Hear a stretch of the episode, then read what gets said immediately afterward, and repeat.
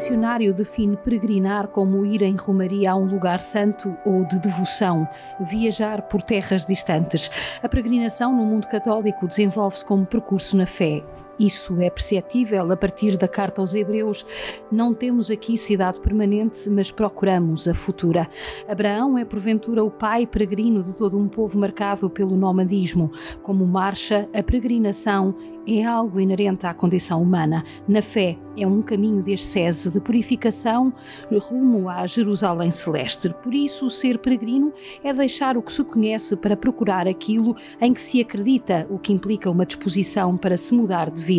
A cada peregrinar, somos convidados a desinstalar-nos do nosso cotidiano, onde o despojamento de tudo aquilo que envolve o nosso ser nos faz tomar consciência de que a peregrinação não termina com o fim de um caminho percorrido, mas cada dia é o recomeçar de um novo caminho, de uma nova peregrinação em rumo à vida nova que nos leva a crescer e a ser mais e melhores em Cristo.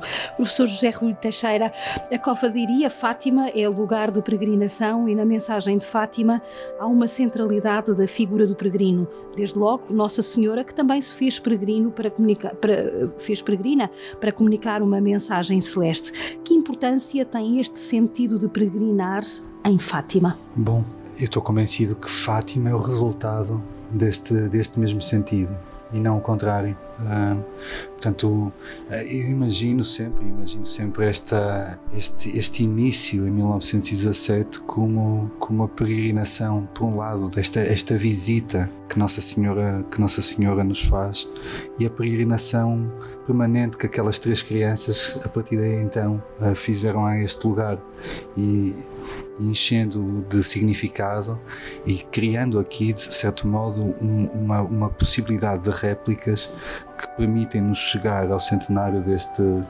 deste acontecimento é? e, ter, e ter Fátima como Fátima é o maior centro de peregrinação uh, de Portugal e, e, de facto um dos, um dos principais centros de peregrinação do mundo católico. Uhum. Fátima é hoje um lugar universal não só pela mundialização dos seus peregrinos, mas também pelo próprio conhecimento que se tem uh, da mensagem, que é simples e tão atual como toda a gente tanto sublinha. É desta proposta que os peregrinos vêm à procura ou é o desafio desta mensagem que nos obriga a desinstalarmos-nos e a pôr-nos a caminho? Sim, no caso de Fátima haverá um bocadinho destas duas dimensões misturadas. Né? Sentimos muito, creio, que observando e vendo o fluxo de peregrinos que chegam a Fátima, que a sua mensagem uh, é também o ponto de partida. Uh, é também o, mote para, para, para fazer com que cada peregrino se desinstale da sua área de conforto e percorra o caminho, muitas vezes com, com as dificuldades que aqui reconhecemos. Ainda há pouco pensava que uma das características do, do caminho de Fátima é, é uma, uma, certa resiliência que o peregrino revela nas distâncias que percorre. O peregrino, por exemplo, a um centro de um santuário como Santiago de Compostela, o peregrino normalmente percorre cerca de metade daquilo que em média por dia percorre um peregrino a Fátima. Isso é muito interessante. É um, é, é um modelo de peregrinação diferente, tem uma, uma, uma, um modelo subjacente, não, não é exatamente o mesmo, mas de facto o que move o peregrino a Fátima uh, é muito este espírito da mensagem, é muito este sentimento uh, que, ainda tá, que ainda tem uh, certamente muito a ver com a dimensão da promessa e com uma certa dimensão penitencial e, e metanoica que, que que subjaz a, a, ao entendimento que levou à promessa, eventualmente, ou que levou à necessidade de, de, vir a Fátima.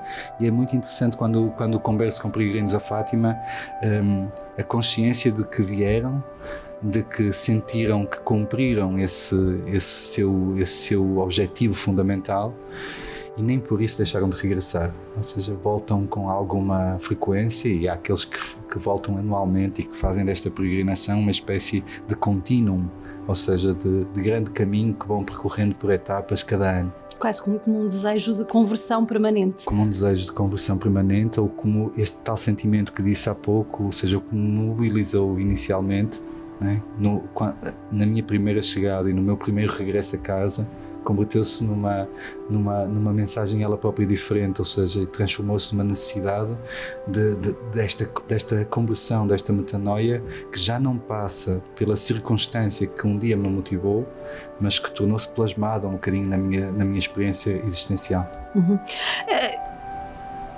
esta, esta tal metanoia, esta tal, esta tal, este tal desejo de mudança, digamos assim, um, tem que ser feito verdadeiramente com o coração.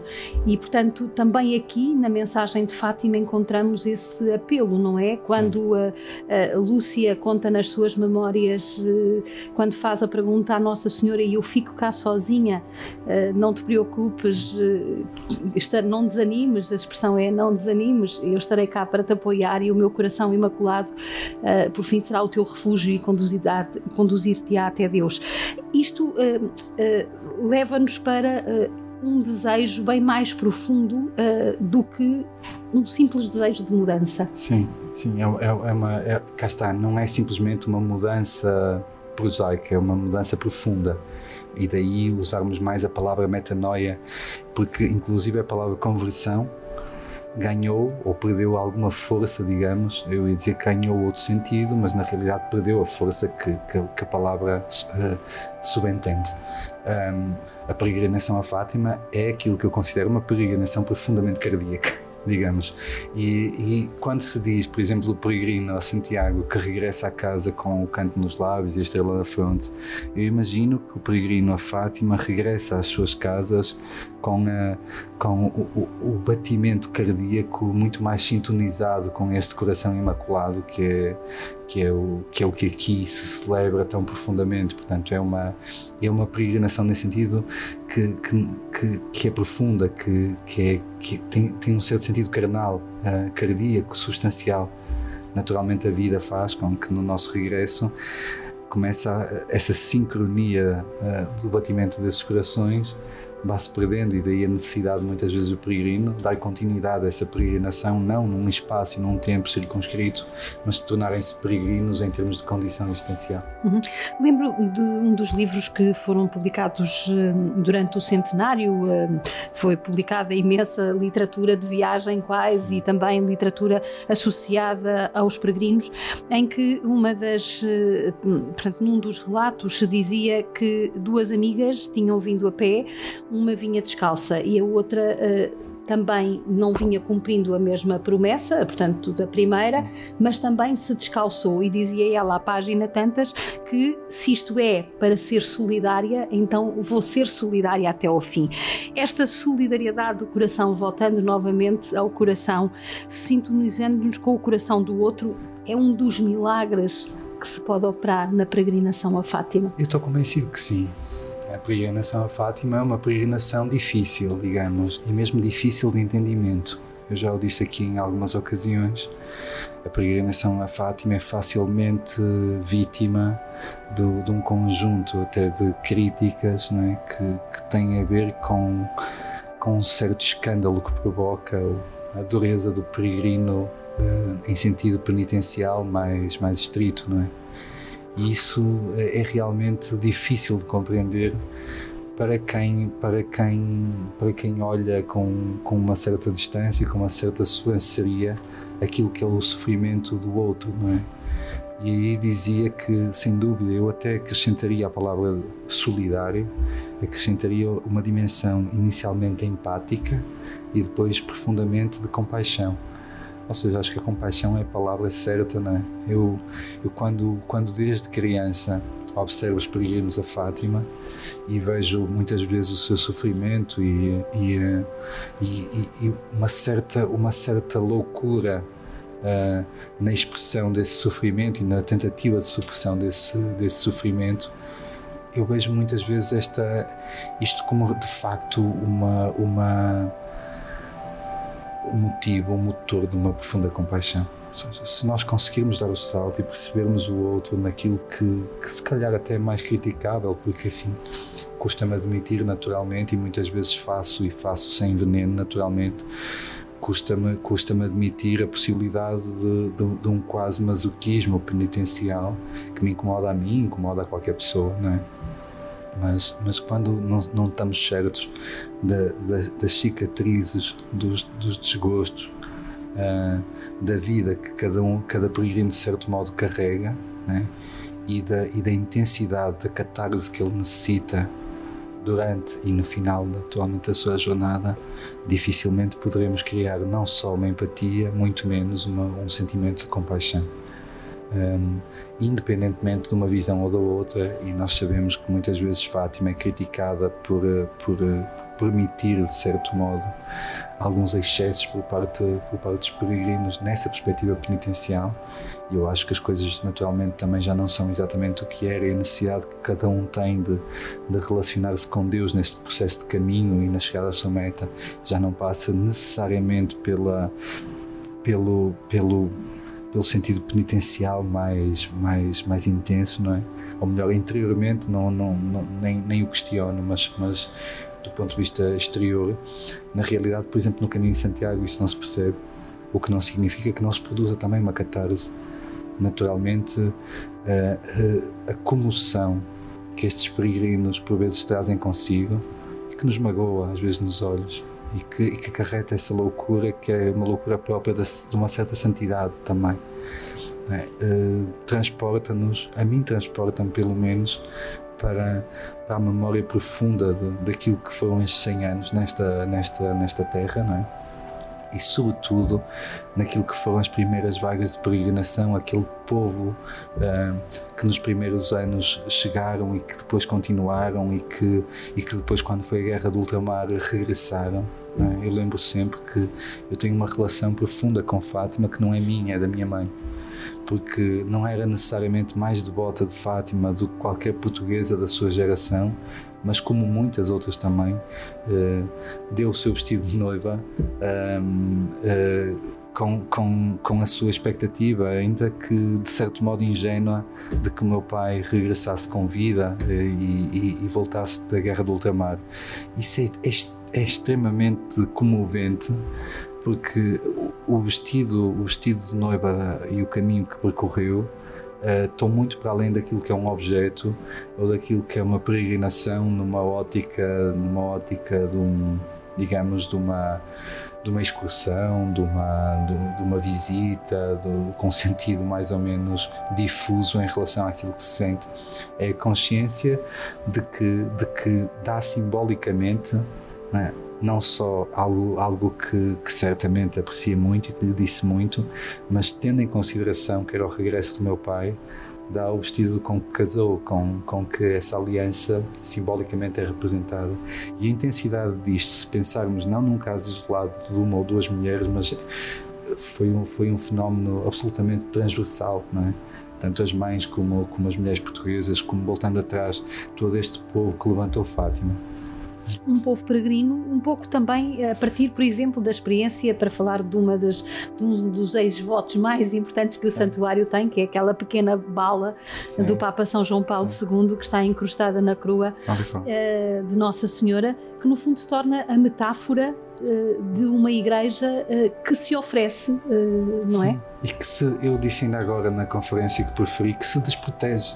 É? O, o caminho e este caminho concretamente, esta chegada, este lugar, das fotografias, das fotografias do, do, do 13 de outubro, do, uhum. uh, do jornal do, do século, do século uh, até, até as imagens que hoje podemos aqui encontrar com, com os nossos olhos, não é?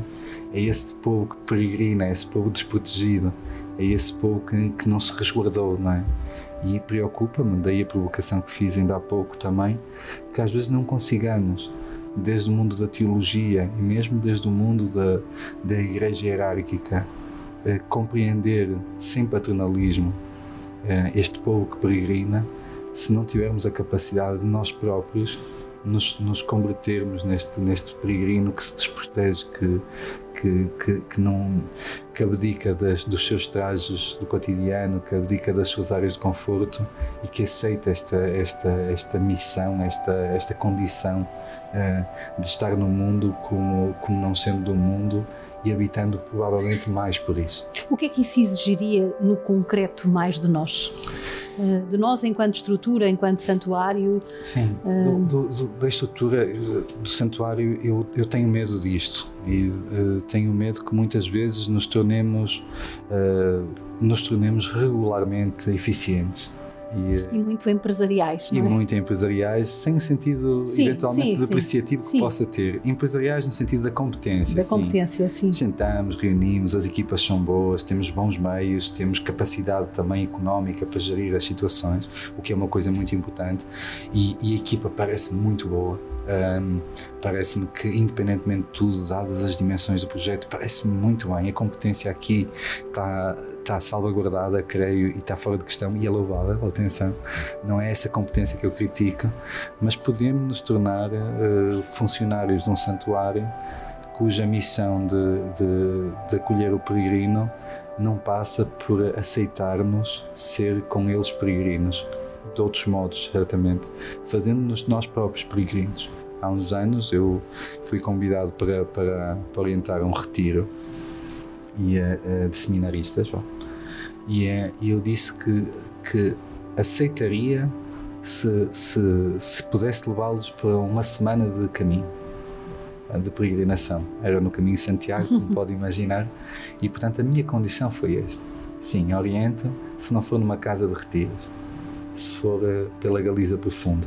Uh, e, e, as primeiras, as primeiras, os primeiros pretextos, as primeiras condicionantes que foram logo salientadas é a previsão do tempo que não é boa, é o equipamento ou é o desgaste, ou não estarem preparados fisicamente. Né? E uh, eu só pensava em duas ou três uh, passagens do Evangelho né? que, que me remetiam imediatamente que tipo de presbíteros teríamos ali se são absolutamente incapazes de sair dessa área de conforto, de apanhar chuva e frio ou calor no caminho, de se sujeitarem, de se exporem aos elementos, de viverem aquilo que é uma condição peregrina dentro da igreja desde o lado de dentro e não desde o lado do observador, do, do, eh, do, eh, cá está, do técnico da religião que mais não faz depois que eventualmente celebrar ou abençoar ou, ou, o que muitas vezes também não passa de um exercício vazio de conteúdo desde o ponto de vista litúrgico ou sociológico. Uma das tais doenças que o Papa Francisco enumerou nas 15 eh, que Eu, nos ofereceu no Natal sim. no primeiro ano do seu pontificado. Eu acho que eram mais de 15, não me leva mal, mas acho, acho que eram 22. Eram 22, pronto, então estão a falhar aqui 7. Portanto, cuidado aí com, com, com os sintomas e com o diagnóstico. Eu acho que eram mais esse, esse repto do Papa Francisco nesse Natal à Cúria, né? e foi à Cúria. Depois, mas no fundo era uma interpelação a é toda a igreja. Uma interpelação a toda a igreja, mas começa por ali Sim. E, e está muito situada também. É, mas é uma interpelação a toda a igreja. Denuncia em muitos dos seus pontos uma igreja que, que ao servir é só um establishment, ou seja, é uma coisa, é uma. Eu disse isto ainda há pouco, ou seja, a certa altura temos uma formação que nos que nos capacita para ser para exercer uma espécie de digamos de, de serviço serviço eu diria vou, vou arriscar aqui dizer o técnico um serviço técnico não é uh, e, e, e basicamente torna-nos absolutamente incapazes de teologalmente nos comprometermos uh, em compaixão, naturalmente, em, em, em, em empatia profunda com, com, com, este povo que é o nosso povo que, que, que chamamos a congregar. E, portanto, custa-me até que, que, que, a certa altura as pessoas se queixem que, que há um desenraizamento, há, que há, uma falta de identificação ou de pertença. Na realidade, nós trabalhamos muito pouco isso, porque, porque somos um, uma pessoa à parte. Eu estou convencido que aqui no santuário, concretamente, obviamente, não, não, não vou dizer que cada funcionário do santuário tem que ser peregrino nesse sentido, mas, mas tem que interiormente, pelo menos, ter esta capacidade de chegar lá pela osmose, ou seja, chegar lá por, pelo olhar, por um olhar que, que verta lágrimas de vez em quando, ou senão o nosso coração não vai bater ao ritmo do peregrino que é o coração que mais depressa se sintoniza com o coração imaculado que aqui se celebra. Eu estou convencido que, que o futuro de Fátima passará muito mais. Neste momento, Fátima é um paradigma um, daquilo que é a gestão competente de um santuário. estou convencido que é relativamente fácil perceber isso. É? Os anos terão, os, os, anos que virão, o, uh, provarão se realmente esse santuário uh, não, não, não tende a, a, a resbalar para, para um desempenho excessivamente profissional desta, deste seu, deste seu, desta sua missão de acolhimento. Uhum.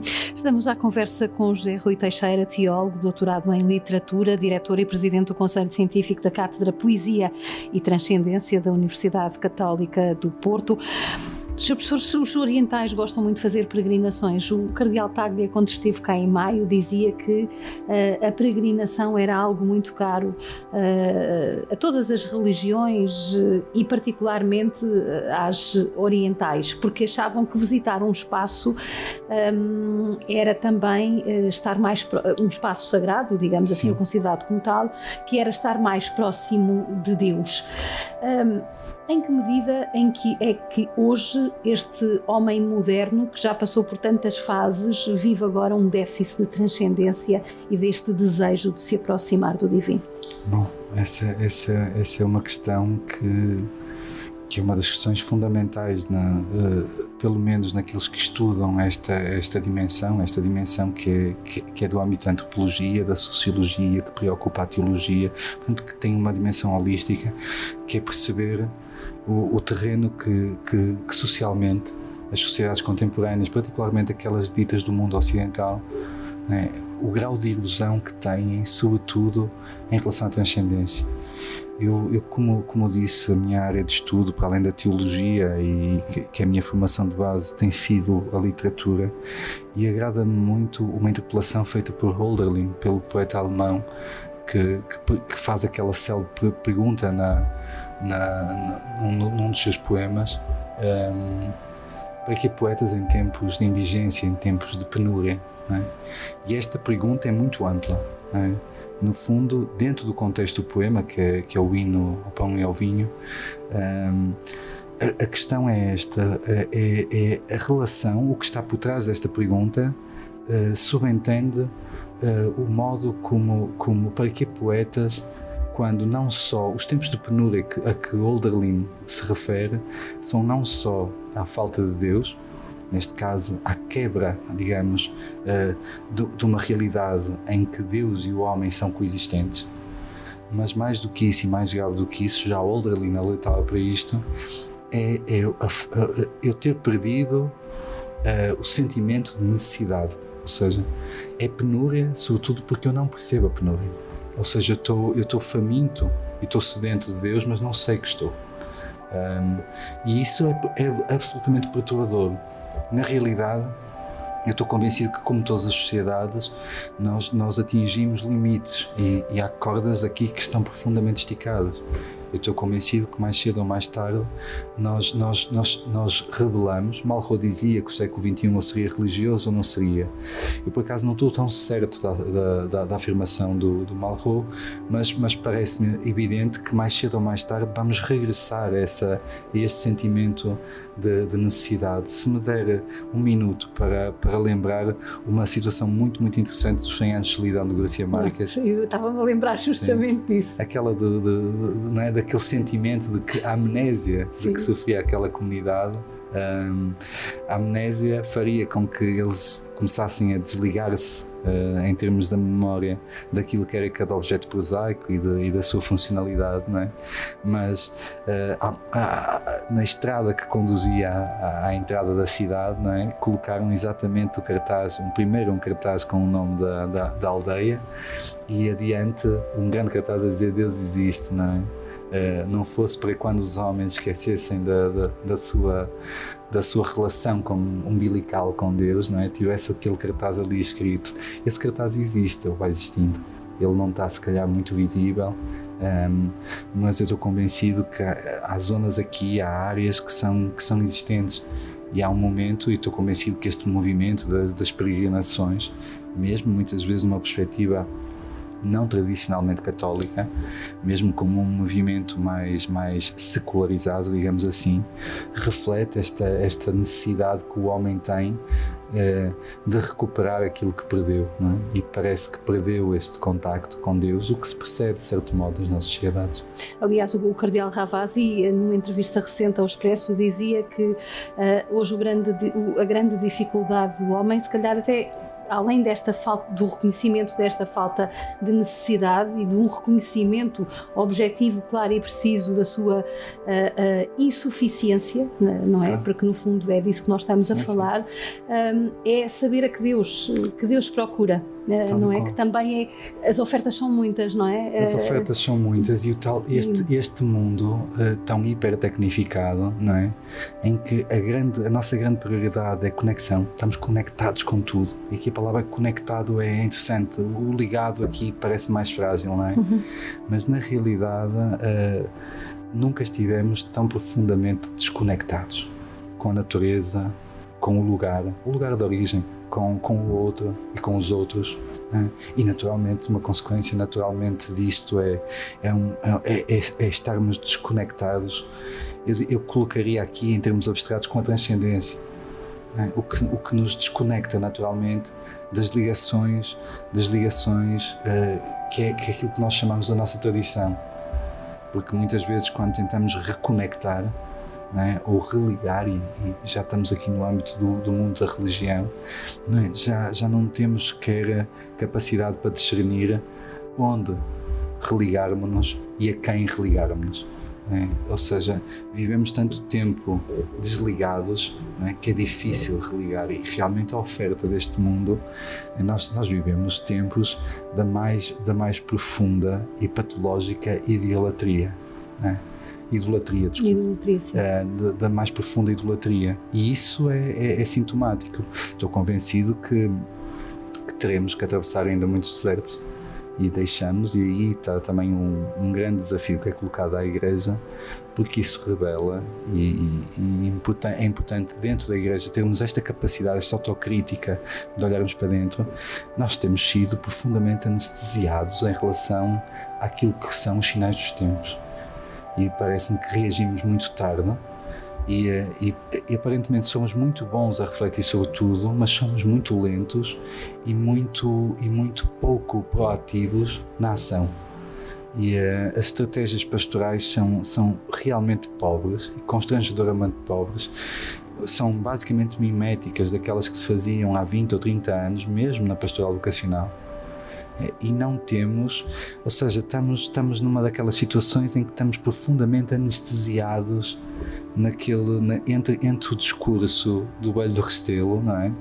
E uma certa impotência, naturalmente, mas sobretudo uma incapacidade uh, de agir, de agir estrategicamente, de agir, uh, de recentrar a nossa ação no Evangelho e de voltar, a, voltar às, às fontes, ter capacidade de.